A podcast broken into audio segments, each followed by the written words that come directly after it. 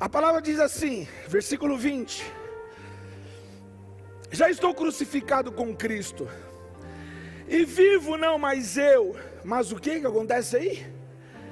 Diga comigo: Cristo vive em mim, e a vida que agora vivo na carne, vivo-a na fé do Filho de Deus, o qual me amou, se entregou a si mesmo por mim.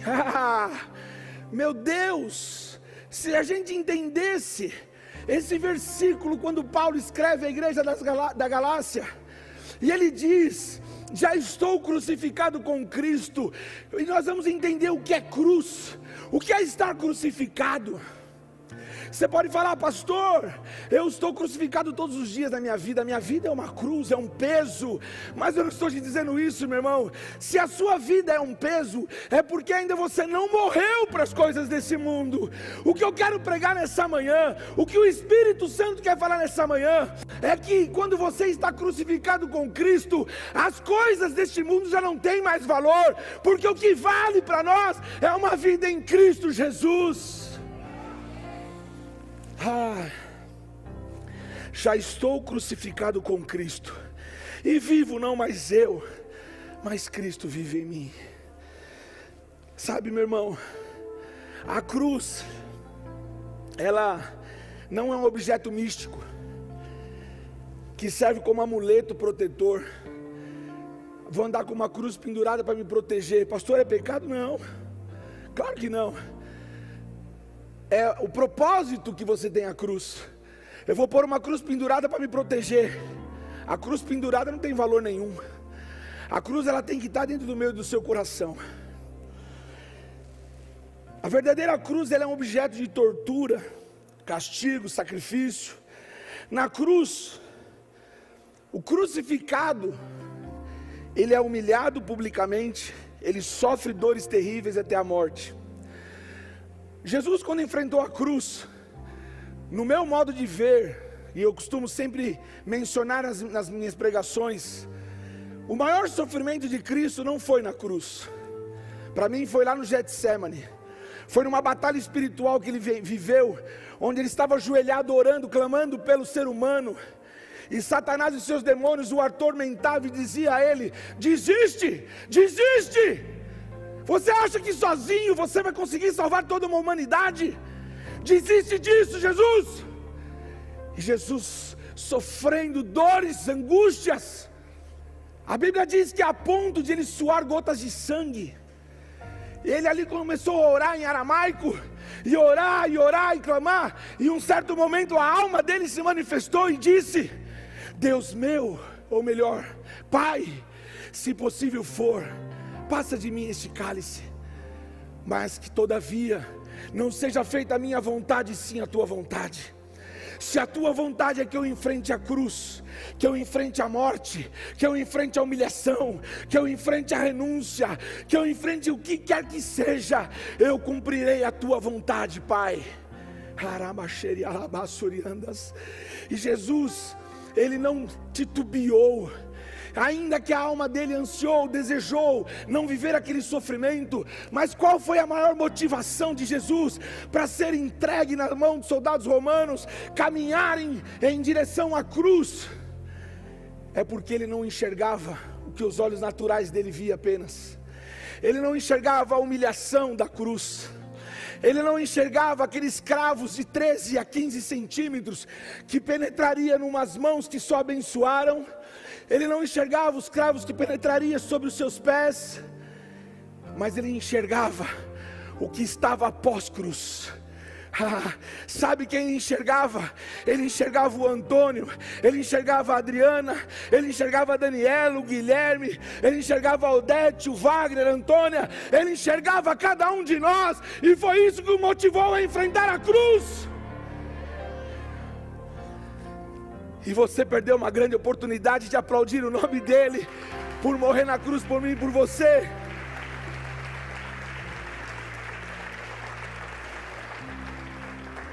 Qual o verdadeiro significado da cruz? Vamos lá, refletir rapidamente. Significados da cruz para nós cristãos hoje. Primeiro, reconciliação. Diga comigo, reconciliação. Efésios capítulo 2, versículo 16 diz assim: E pela cruz reconciliar ambos com Deus em um corpo, matando com ela as inimizades. A cruz, meu irmão, ela fala do sacrifício de Jesus. Quando eu olho para a cruz, eu lembro tudo o que ele conquistou na cruz, através do seu sacrifício, que é um direito nosso por herança, como igreja. Celebrar Santa Ceia, quando nos reunimos diante dessa mesa linda e celebramos, é trazer à memória tudo que ele conquistou na cruz, principalmente a vida eterna. Diga comigo, vida eterna. Muitas pessoas seguem Jesus, muitas seguem a Jesus, buscando solucionar seus problemas momentâneos, imediatos. Talvez um problema de relacionamento, talvez a situação financeira, talvez uma cura física. Muitas pessoas seguem a Jesus querendo soluções naturais, imediatas. No entanto, meu irmão, a primeira motivação que nós temos que ter na nossa vida, no nosso coração, é entender que através da cruz, e se eu receber Jesus Cristo como meu único Senhor, se eu reconhecer a obra sacrossanta que Ele realizou na cruz do Calvário, e se eu recebê-lo como meu Senhor, eu tenho garantia de vida eterna ao lado do Pai. Aleluia! Eu tenho garantia.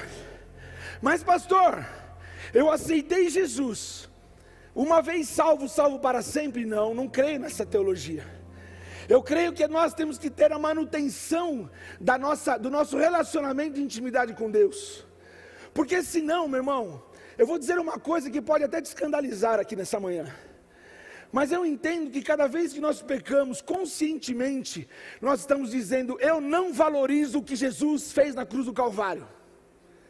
Estou falando de pecado consciente. Aquele que a gente peca, sabe que está pecando, mas é bom. Pastor, quem disse que pecado é bom? Pecado é ruim. Para de ser hipócrita. O pecado é prazeroso. O pecado massageia a nossa alma. Mas o pecado nos conduz para o inferno. Amém? E quando eu peco consciente, Rony, pecador, eu estou dizendo, eu não valorizo o que Jesus, não, pastor, jamais, eu até choro quando eu lembro que Jesus morreu na cruz, meu irmão, nós aprendemos aqui com o apóstolo um dia que ele falou sobre choro de crocodilo. Quem lembra disso? Quem? Poucos, né? É uma, não sei se é uma lenda, é uma verdade. Quando a gente usa aquela, ah, para esse choro de crocodilo, essa lágrima de crocodilo aí. Dizem, né, que essa lágrima de crocodilo, como poucos ouviram, quando o crocodilo ele pega sua presa, ele agarra sua presa, o crocodilo tem até um sentimento, ele fica com dó da presa dele. E ele começa a chorar. Mas ele não larga a presa dele, não. Ele chora, mas fala: Mas eu vou te comer, que eu estou com fome, a fome é maior. E às vezes, me perdoe, às vezes nós cristãos até choramos, mas nos entregamos ao pecado facilmente anulando tudo aquilo que ele conquistou na cruz, todo o sofrimento, toda a humilhação, toda a exposição, aquela santidade toda, toda a reverência que ele deveria ter, a honra, a glória, e nós anulamos para satisfazer um prazer próprio.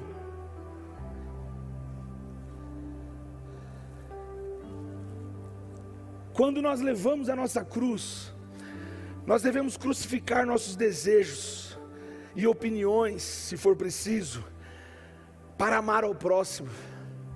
Agora pega, porque falar de Jesus é uma coisa, ele morreu por mim, mas falar de uma pessoa que é meu inimigo, a ponto de eu olhar para ele e falar assim: eu renuncio às minhas opiniões, eu renuncio os meus sentimentos, simplesmente para que a essência do Evangelho da cruz entre no meu coração, e mesmo você sendo meu, meu maior arqui-inimigo, eu te amo em Cristo Jesus, eu quero te servir, eu quero poder ser uma bênção na sua vida, meu irmão. O verdadeiro Evangelho, ele muda todo o aspecto de vida, ele muda toda a história do ser humano, ele muda toda a cultura natural que nós temos, porque quando nós lembramos do que Cristo conquistou na cruz, para mim já não prevalece o que eu penso, como eu eu quero, mas o que prevalece é o que está nessa palavra. É para amar meu inimigo, eu vou amar, eu vou amar.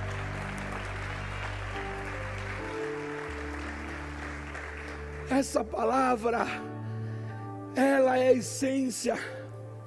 Essa palavra que é a manutenção da nossa salvação. Aqui está o verdadeiro alimento que nós precisamos é essa palavra. Segundo tópico, vamos lá, glória. Gálatas capítulo 6, versículo 14.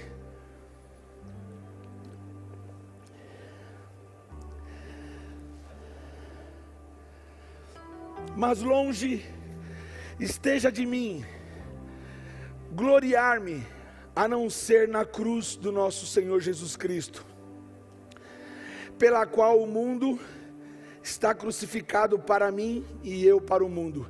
Tarek, por favor, põe um pouquinho de retorno para mim, só um pouquinho. Olha o que Paulo diz: longe está de me gloriar-me, a não ser na cruz do nosso Senhor Jesus Cristo, pelo qual o mundo está crucificado para mim. Diga assim: o mundo está crucificado para mim e eu para o mundo. Jesus foi envergonhado na cruz, ele suportou tamanha afronta, porque ele sabia que ele receberia a glória de Deus. Existem muitas passagens dentro dos contextos na palavra de Deus, que ao olhar natural do homem, parece ser incoerência. Como, por exemplo, o primeiro será o último e o último será o primeiro, como o humilhado será exaltado, Parece um pouco incoerente e às vezes nós nos sentimos assim. Por isso, quando nós passamos a entender a essência do Evangelho na sua plenitude, nós passamos a entender que o reino de Deus não é aquilo que os nossos olhos naturais contemplam e vivem. A gente passa a viver algo diferente. Por mais terrível que tenha sido a sua dor, por mais terrível que tenha sido a humilhação que fizeram com você e comigo, ou com você que está em casa, por mais que seja algo que feriu, que parece que te sufocou, meu irmão, nada, diga comigo, nada, mais forte, diga nada, meu irmão, nada, nada vai se comparar com a glória de Deus sobre a sua vida, aleluia por mais que a nossa dor, por mais que o que passamos, nada se compara à glória de Deus.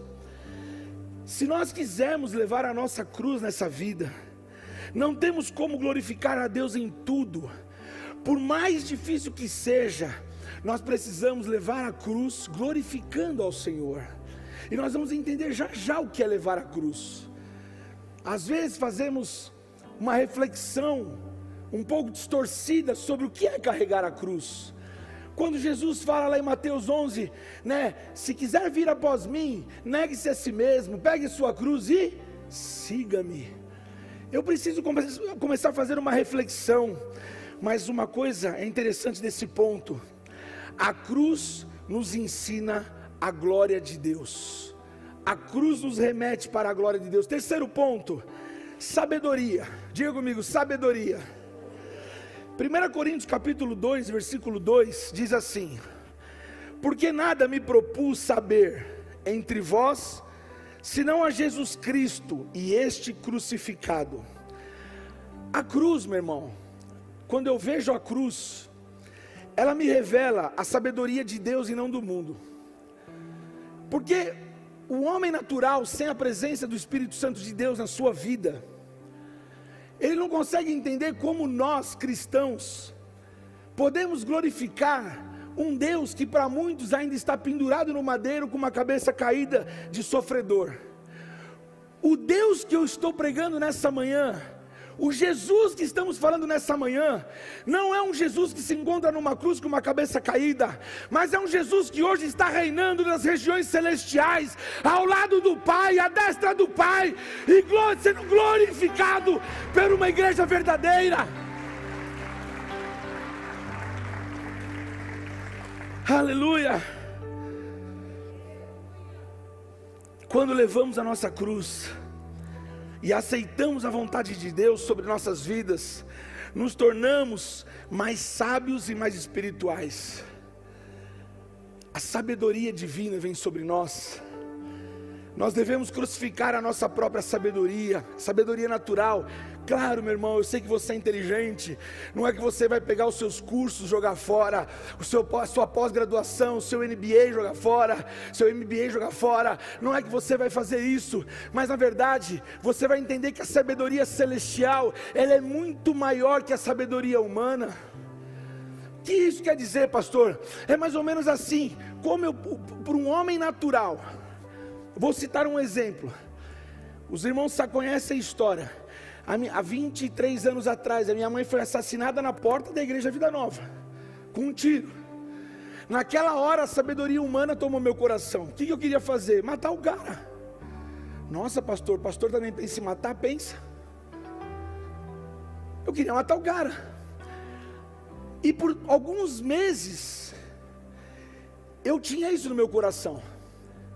Eu lembro que uma, uma viatura parou na porta da igreja, na rua Natal, e um policial, ele era da igreja batista, e eu estava saindo, na época era só eu e o pastor Willy, nós éramos os pastores da igreja, não tínhamos outros pastores, a igreja era pequena, 200, 300 pessoas, e eu me lembro que eu saindo, o policial falou assim: Você que é o filho da, da senhora que foi assassinada? Eu falei: Sou. E um monte de gente parou em volta.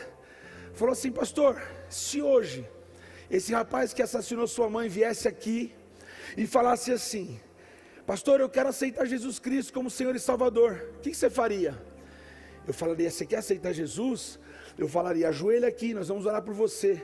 Eu ia orar por ele e falar: Senhor, esse homem entrega a vida dele nas tuas mãos, escreve o nome dele no livro da vida, amém, glória a Deus, aleluia. E sabe o que eu faria depois? Eu pegava a sua arma, que na época eles usavam 38, eu pegava o seu 38 e dava um tiro na cabeça dele.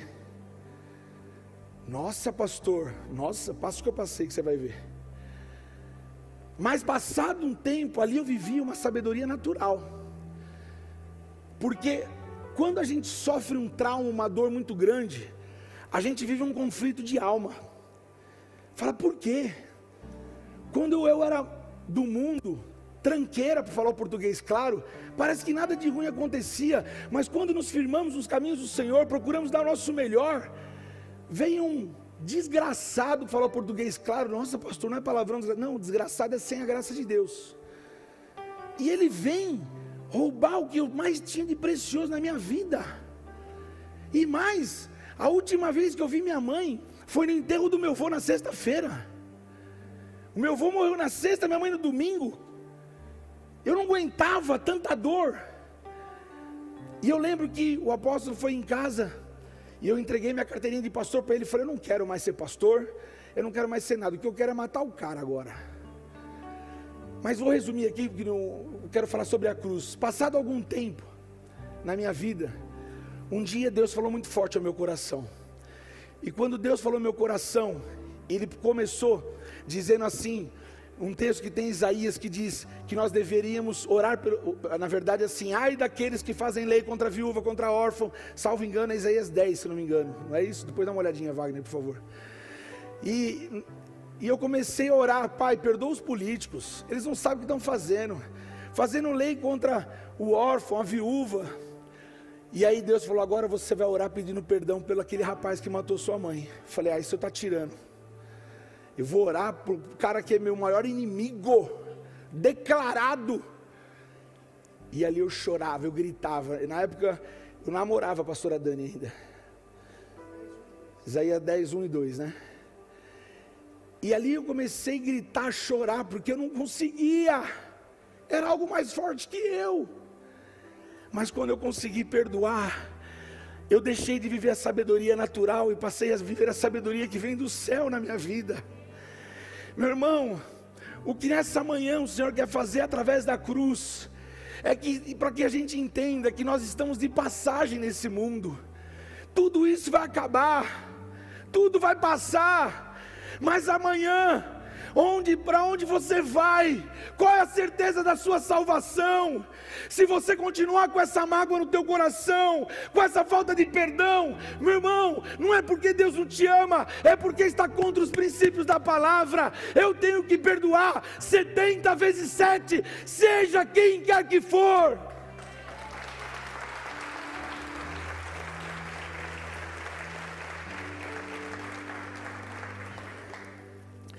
Quarto ponto, pregação. Tudo isso é o significado da cruz. 1 Coríntios 1, 23.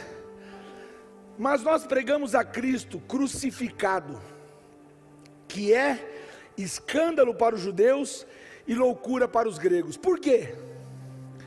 Porque os judeus ainda esperam alguns, né, alguns já se converteram, esperam vir aquele homem com um cavalo branco, aquela capa vermelha balançando ao vento, aquela coroa de glória, com uma espada desembanhada cheia de anjos, matando seus inimigos, cortando a cabeça de um monte de gente. E sabe como Jesus apareceu? Um jumentinho, entrando em Jerusalém, totalmente fora do contexto que eles imaginavam, imaginavam, imaginavam que o Messias chegaria. Então, quando nós pregamos a Cristo crucificado, que é, como dizem, Paulo escreve aos Coríntios, que é escândalo para os judeus e loucura para os gregos, essa notícia de que o Messias, o profeta da Galileia, o carpinteiro de Nazaré, falar em carpinteiro, né, irmão? Um parênteses aqui.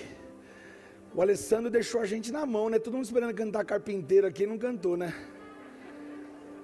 Ele falou que não cantou porque o Bruno, no sábado, estava falando, já veio o carpinteiro amanhã zoando ele. Mas era só um parênteses. E ali a notícia espalha, né? O carpinteiro de Nazaré morreu crucificado, se fazendo maldição, e ressuscitou ao terceiro dia. Como assim? Essa mensagem abalou o mundo, que ela chegou até em nós até os dias de hoje e continuará sendo propagada por nós. Que ele enfrentou a cruz sim, ele morreu a pastora Dani mencionou aqui na sua ministração, ele desceu na maior das profundezas do inferno. E quando o inferno estava fazendo um carnaval lá, tinha escola de samba de tudo que era lados, rolando uma festa. Eles ouviram um passo de alguém chegando. Quem é esse? Quem é esse? Esse é o Rei dos Reis, Senhor dos Senhores, que tirou a chave da morte da mão do diabo.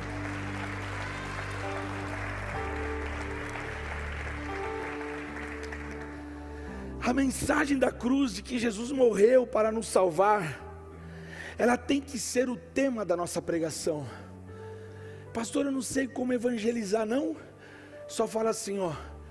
Eu sirvo a um Jesus que morreu na cruz, não só por mim, por você também, para te salvar.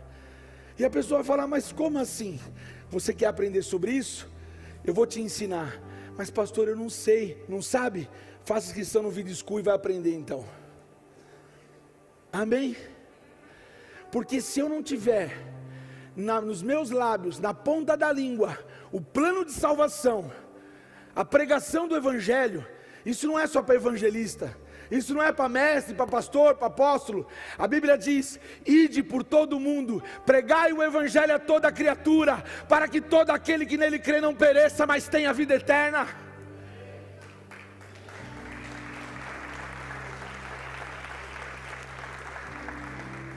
Mas também, além de a gente ensinar a pregação da cruz, a gente também deve ensinar essas pessoas que nós precisamos levar nossa cruz todos os dias.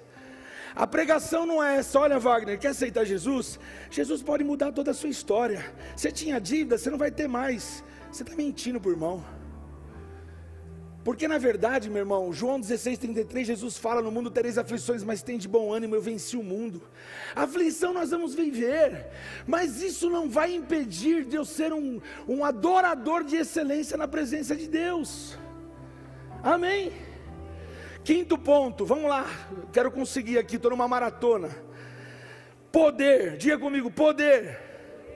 1 Coríntios 1,18 diz assim: Porque a palavra da cruz é loucura para os que perecem, mas para nós, diga assim, para mim, que sou salvo, é o poder de Deus. Olha só o que Paulo escreve.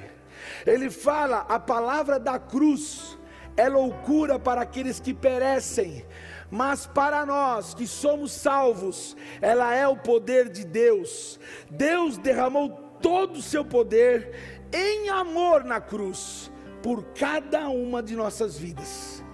Todo o seu poder. Naquele momento que Jesus estava crucificado, ele tinha condição de descer da cruz, sim ou não? Tinha ou não? Sim, tinha. Ele tinha. Ele era Jesus. Ele fazia o que ele quisesse. Ele andou sobre as águas, não vai descer da cruz. E pior, ele estava lá na cruz do meio. De um lado tinha um ladrão, do outro tinha outro.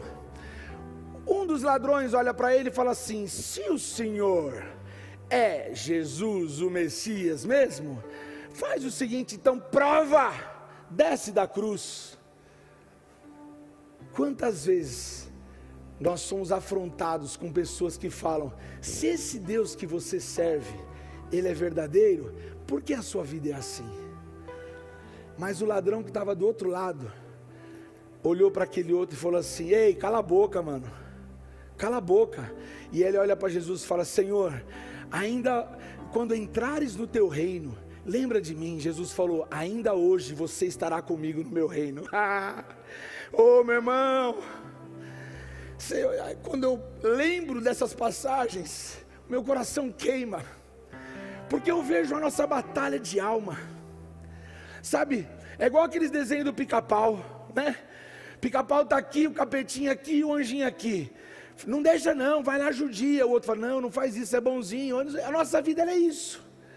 Mas é muito melhor, independente da cruz, independente do que eu estou passando, eu acreditar nessa palavra e eu pisar na cabeça do diabo, para que ele não tenha poder sobre a minha vida, porque a minha salvação já está garantida.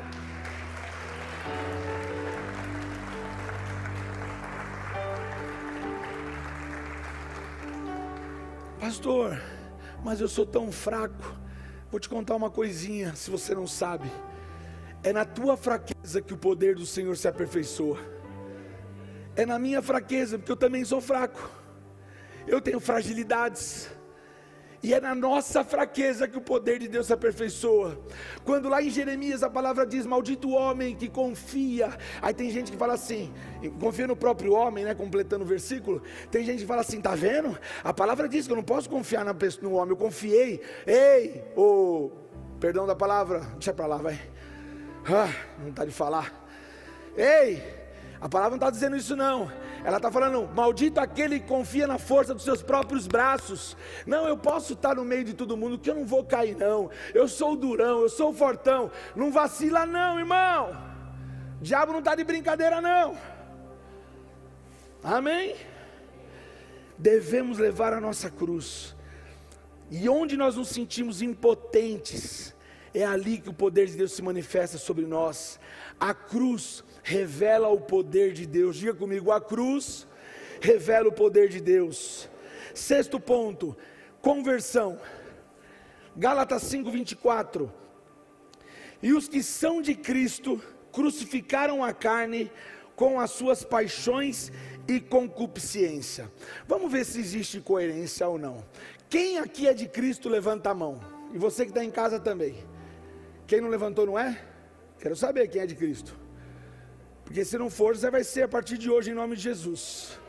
Em nome de Jesus. Mas Paulo ele fala: os que são de Cristo crucificaram a carne com seus prazeres ou paixões e concupiscências.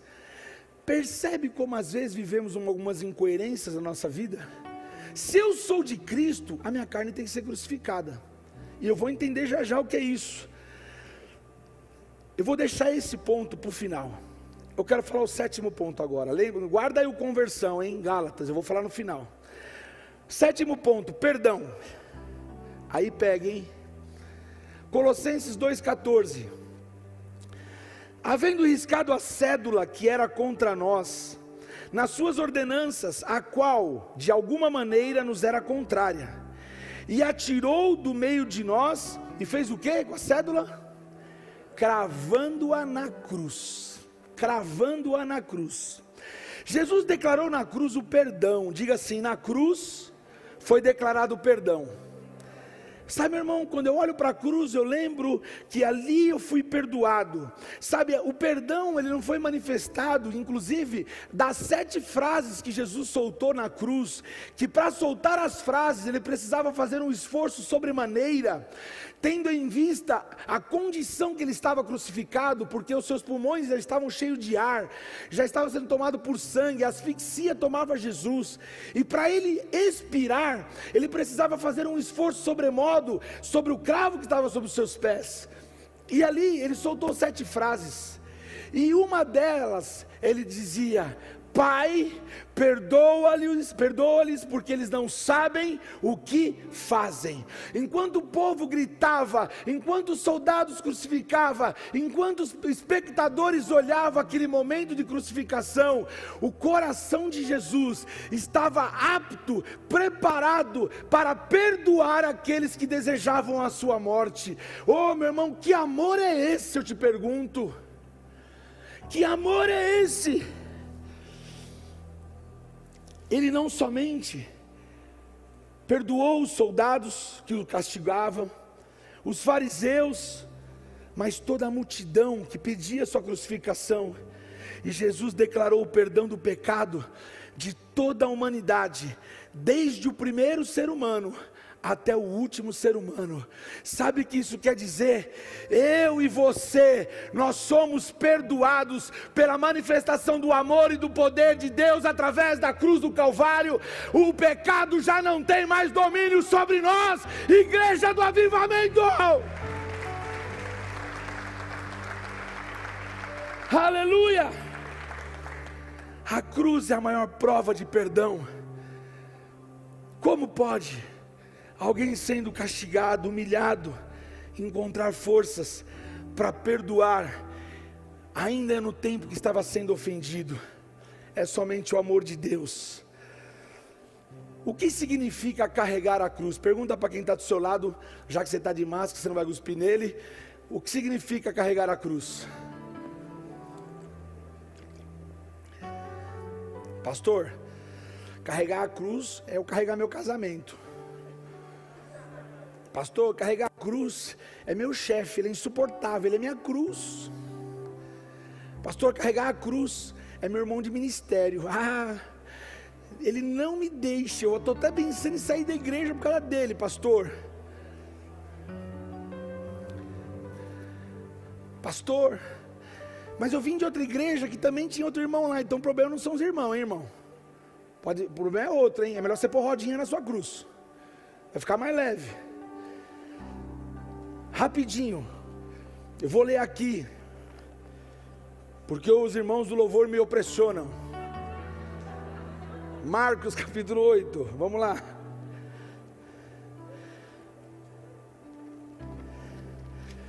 Eu não dei lá para os meninos lá do, do, do, da mídia.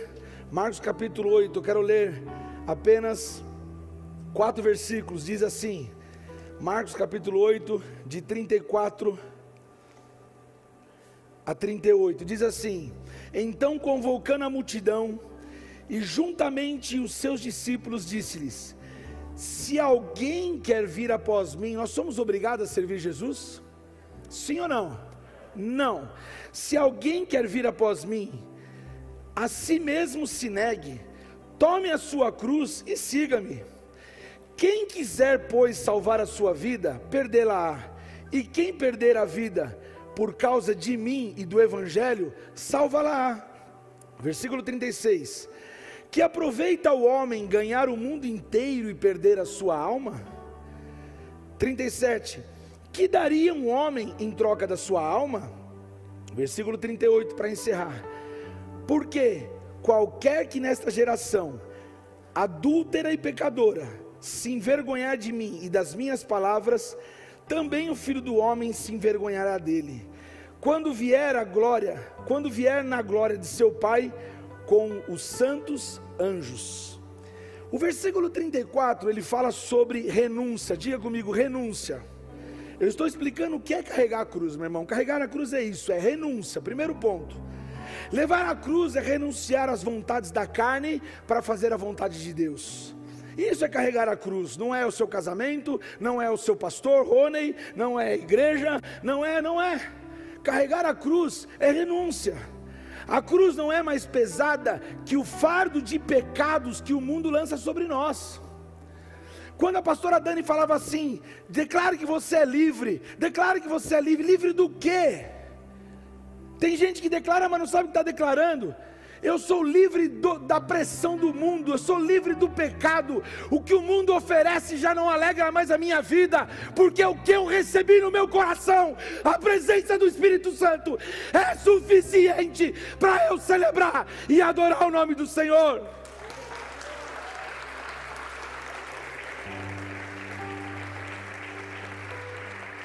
Versículo 35, ele fala da entrega, diga comigo: entrega. A partir do momento que você entrega a sua vida a Jesus, você toma a sua cruz e Cristo ele passa a viver com você. A cruz é um lugar de morte, a morte do eu e a ressurreição em Cristo, de Cristo em nós. Por isso Paulo, lá no início eu falei, quando ele fala que deixou já estou crucificado com Cristo, e vivo não mais eu, mas Cristo vive em mim, e a vida que agora vivo, vivo na, que vivo na carne, vivo-a na fé do Filho de Deus, a qual me amou, se entregou a si mesmo por mim. Paulo já vivia isso, ele já renunciava à sua própria vida já.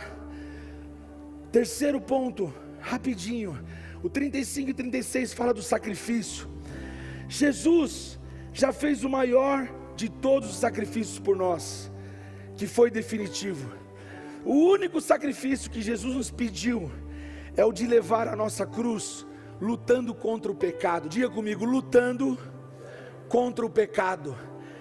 Esse é o sacrifício que Jesus pediu. Sabe, anula os prazeres da carne. Deixe de viver no pecado. Deixe, esse é o sacrifício que Jesus pediu. Quando abrimos mão do momento de prazer que, o, que está relacionado a pecado, é claro, não é de você ir passear com a família, você está entendendo muito bem? Você está sacrificando, se sacrificando, ainda que o seu corpo deseje, o Espírito de Deus que habita em nós é mais forte que os prazeres da carne. Amém?